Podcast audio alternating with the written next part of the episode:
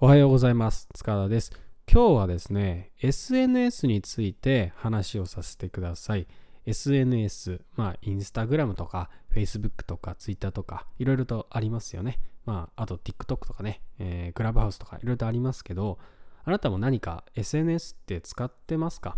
まあ、スマートフォンに何か SNS のアプリ、えー、入れて、えー見たりしてますかね？で、今日ね、話をしたいのは、まあ、SNS、えーどれぐらい時間使ってるかわからないんですけど生活の中でもし何か使うことがあるんであれば、まあ、本当に綺麗さっぱり、えーやめてほしいなっていうふうに思います、まあ、本当にねやめた方がいいです、まあ、やめれば確実に人生豊かになるんで、えーぜひねやめてほしいなって思います。なんでねこの SNS が人生を狂わせるか、うん、人生をね楽しくない方向にさせるのかっていうと、まあ、やっぱりね SNS そのものの構造に問題がありますよね。だってあれってもう幸せになる基準を他人に委ねてるじゃないですか。まあいいねが欲しくてやってるわけですよね、まあ、投稿する側だったら。うん。で、えーまあいいねがね、欲しくてやってるんじゃないっていう人いると思うんですけど、そんなことはないですよね。誰かに見られたいと思ってなければ、自分の日記でいいわけなんで、えネット上で、えー自分の生活を公開するっていうのは、それは誰かに評価してもらいたいからっていうことになりますよね。だから、言うなれば幸せになる基準を他人に委ねてるわけじゃないですか。うん。だから、もう本当にね、もうこんなもんなくてもいいんじゃないかなっていうふうに思ってます。うん、まあね、もう GAFA なんて言われてね、えーもうすごい大きくなってますけど、本当にね、まあでもどっかの流れでね、えー時代を逆行して、どんどんまだなくなっていくってこともあるのかなとも思いますけれども、まあ今ね、まあなくなるってことはないんで、えー今使ってるんだったらね、本当にやめた方がいいと思います。まあ僕は私はね、まあ、見るだけだから、まあ別に SNS ね、そんなに依存してないよって思うかもしれないんですけども、まあ、見てるだけでも結構害がありますよね。うん、見てれば人の自分の生活を見てほしいっていう情報が入ってくるわけですから、ね、それがね、自分の人生を豊かにするなんてことはないわけですよね。まあ、ちょっと楽しいって思うかもしれないですけど、それがね、人生本当に豊かにしてるかって冷静に考えれば、人生はね、豊かになってないわけですよね。うん。やっぱりね、時間ほど貴重なものはないんで、まあ、それに勝るっていうことはなかなかないかなって思います。まあ、ただね、まあ、例外、まあ、使ってもいいんじゃないかなっていうケースも、まあ、少なからずないことはないかなって思いますね。うん。例えばね、どういう場合は SNS いいのかっていうと、まあ、例えばすごい美女とかものすごいね、えー美女でとか美談で、えーまあ、容姿端麗であるとかね。そういう場合ですよね。こういった方はですね、まあ、SNS 使って、えーファンを獲得して自分に注目を集めてそれを事業にする。ビジネスにするっていうのはそれはいいと思いますし、まあ、あとはねうん、まあ、これはちょっといろんな側面があるんですけど、まあ、今ビジネス利用として、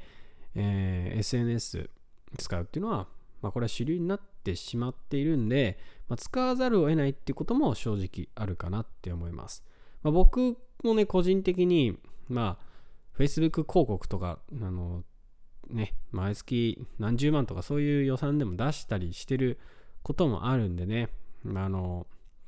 まあ、なくなったらなくなったら別に困んないですけど、まあ、使わざるを得ないみたいなね、そういう状況にも、まあ、あるんで、まあ、ちょっとね、その辺は難しいところなんですけども、まあ、ただね、まあ、それを除いてもね、まあ、自分で、えー何か目的もなく SNS やるとか、まあ、特に理由もないのに、まあ、見る方だけでもやるっていうのは、まあこれはね、やってるんだったら、今すぐやめた方がいいかなって思いますね。うん。で、まあ、じゃあね、この話聞いてやめる人がどんだけいるのかって話なんですけど、まあ、やめようかなと思っても、結構ね、中毒性が強いんで、なかなかやめられないんですね。で、うん、僕もね、奥さんとかに、えーまあ悪いもんだからやめた方がいいよって言っても、やっぱりなかなかやめられないですよね。まあ僕の奥さんだと、あのインスタをね、検索エンジンみたいにもう使ってたりして、何かあるとすぐインスタで調べたりとか、そういうのが習慣になっちゃってるんで、なかなかね、やめられないんですけど、うん、まあ、やめられるってね、思う、まあ、やめたいなってね、ちょっとでも思うなら、ぜひね、やめた方がいいなって思います。うん。で、やめるポイントなんですけど、まあ、これはもう、やっぱり消してしまうっていうのが一番いいですよね。えー、スマートフォンから、えー、そのアプリをアンインストールしてしまうっていうのは一番いいと思いますね。で、もう一つは、僕やってるのあるんですけど、あの、スマートフォンを、あの、白黒にするっていうね、設定があります。グレースケールというやつなんですけど、Android でも iPhone でも、ね、あると思うんですけど、ね、スマートフォンをね、白黒にするっていうのがあるんですよ。これをね、やるとどうなるかっていうと、あの、スマートフォン使ってても全然楽しくないんですね。まあ、全部白黒なんで、入ってくる情報の刺激がものすごい減るんですよね。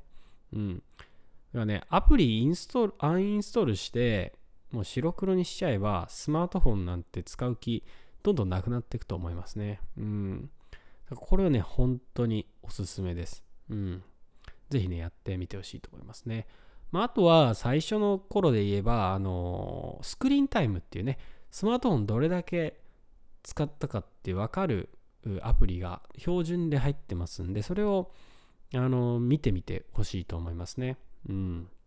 まあ、確かまあ、2時間以上使ってたらもう、スマートフォン依存っていうようなくくりだったと思うんで、自分がね、一日の中でどれぐらい使ってるかって見てみてほしいと思います。僕はだいたい1日、まあ、何十分とか、そんぐらいですね。1時間いかない。1時間いっちゃったら、あ結構スマートフォン使ったかなっていう感じになってます。うん。2時間とかは絶対いかないですね。いうふうに気をつけてます。はい。なんでね、あ、の、まあ、SNS というか、まあ、スマホのね、話になっちゃいましたけど、うん。ね、SNS はね、本当に使っててもね、いいことないんで、あの、冷静に考えて、えー、これね、本当に楽しいのって、えー、よく考えた方がいいですね。もう癖になっちゃってる人は、本当に癖になっちゃってるじゃないですか。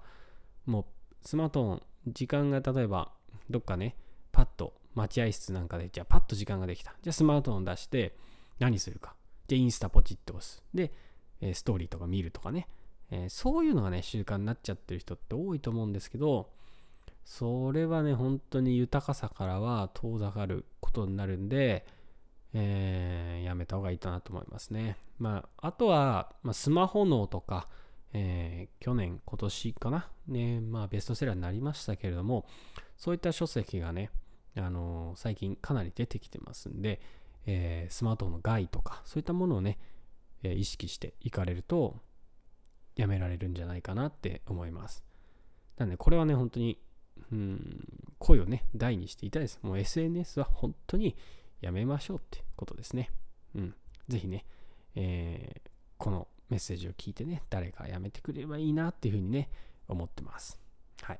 ということで、今日はちょっと SNS について話をさせてもらいました。はい。今日で、えー、何回目かな ?5 回目とかになるのかなと思うんですけど、あの、基本的にコメントを返すっていうことは、まあ、僕時間かかっちゃうんで、あの、しないんですけど、あの、見させてもらいますんで、なんかね、こんなこと話してほしいとかね、あったら、えー、言ってくれればね、話すかもしれないんで、えー、なんかあったらね、えー、コメントとか、えー、歓迎なんで、ぜひ書いてください。はい。ということで今日は SNS についての話でした。ありがとうございました。